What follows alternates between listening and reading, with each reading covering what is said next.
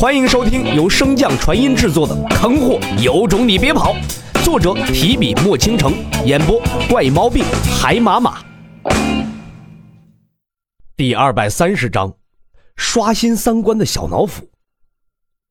神渊大陆对你们几个人排斥？洛尘皱眉看向凌轩几人，难道神渊大陆发生了什么变故？你们没有接到气王他们的消息吗？没有。自从我们的试炼结束后。他们便再也联系不上了。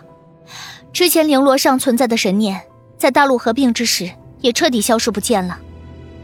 洛尘稍一犹豫，便起身道：“你们稍等我一会儿，我和师姐他们知会一声，便随你们前往神渊大陆。”洛尘刚要起身，却有一道声音将他打断了：“不用去了，神渊大陆的人已经迁移了。”见到李长风，洛尘微微欠身：“师傅。”众人看到这一幕，也都明白了过来，连忙起身行礼。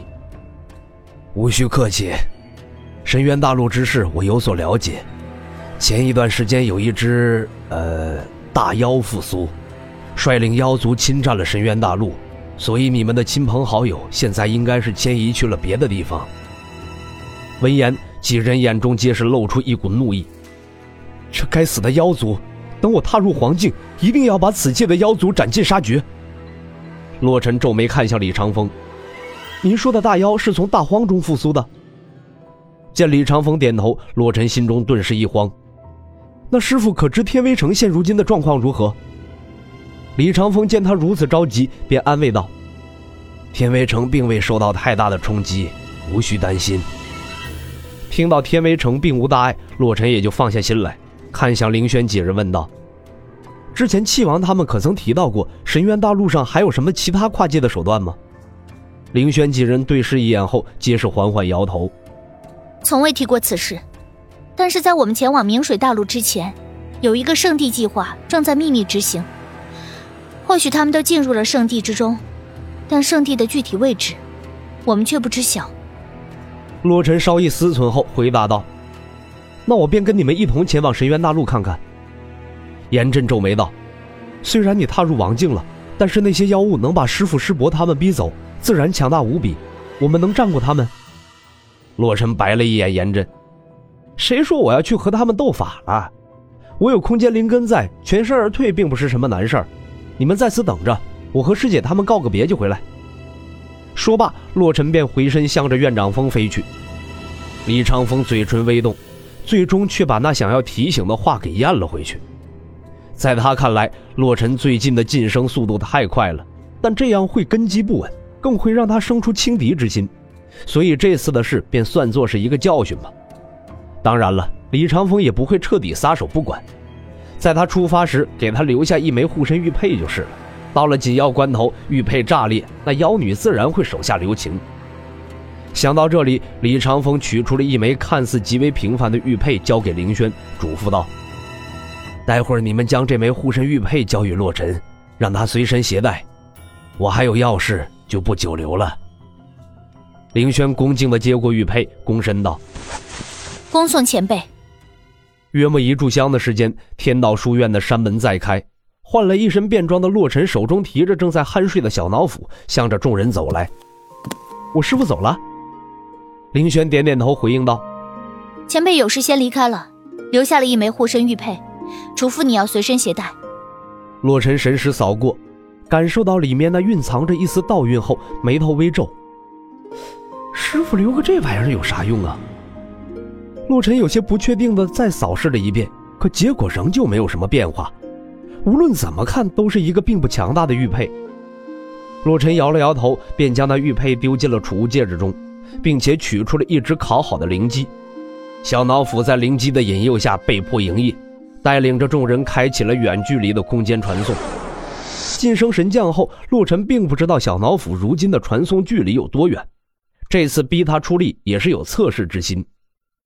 不同于洛尘穿梭空间的断断续续，小脑斧的空间传送完全是前行于虚空之中，虚空之中不变时间。当众人再次回归现实之时，都被眼前的景象惊得一愣。一眼看不见尽头的焦黑，以及那焦黑之中正不断努力的点点生机。见到这幅景象，洛尘的第一念头便是小脑斧又迷路了，完全没有按照他说的方向来。洛尘一把将小脑斧拉过，问道：“你用爪子给我指指西方。”果不其然，正在一脸享受啃着灵鸡的小脑斧顿时愣住，满是油光的小爪子缓缓升起，向北指了指。见洛尘脸色不对，小脑斧连忙收回了爪子，向着反方向指去。凌轩几人见到这小兽竟然连最基本的方位常理都不懂，一时间也是无比的头大。正在洛尘思考对策时，小脑斧弱弱的道：“主人，虽然我还没分清方位。”但这是裙子大陆没错。众人虽然不解这裙子大陆是何意，但是洛尘清楚，在小脑斧的认知中，神渊大陆上有许多好看的裙子，所以被他起名为裙子大陆。而天行大陆因为有他最爱的灵姬，被称之为灵姬大陆。至于明水大陆，那就比较有特色了，青天无敌老王八大陆。见他没有辨清方向，洛尘自然也不相信他的说辞，并没有理会他。小脑斧见洛尘不信，瞬间冲天而起，操着奶声奶气的口音吼道：“声音落下，众人便见到一些半透明的小精灵迅速的向着小脑斧所在的方向汇聚而去。阻力，就连洛尘也是微微一惊，没有想到小脑斧竟然掌握了一丝阻力。啊主人，你看，虽然我不知道方位，但是每一个地方的味道不一样，我肯定不会认错的。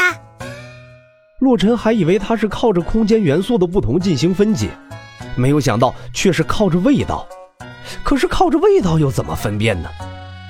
不等洛尘问出口，小脑斧便已经给出了答案。在众人的注视下，小脑斧一口吞下几个半透明的小精灵，然后咂巴咂巴嘴，嫌弃道。一点都不好吃，还是灵鸡好。不知那半透明精灵是何物的凌轩几人尚好，可在洛尘眼中，这简直无限刷新三观呐！任谁能想到元素精灵这玩意儿竟然能吃？但是有了小脑斧的这个表率，骆某人心中也生出了一个大胆的想法。本集播讲完毕。感谢您的收听，如果喜欢可以点击订阅哦，关注本账号还有更多好听的内容，还不快动动你的手指头！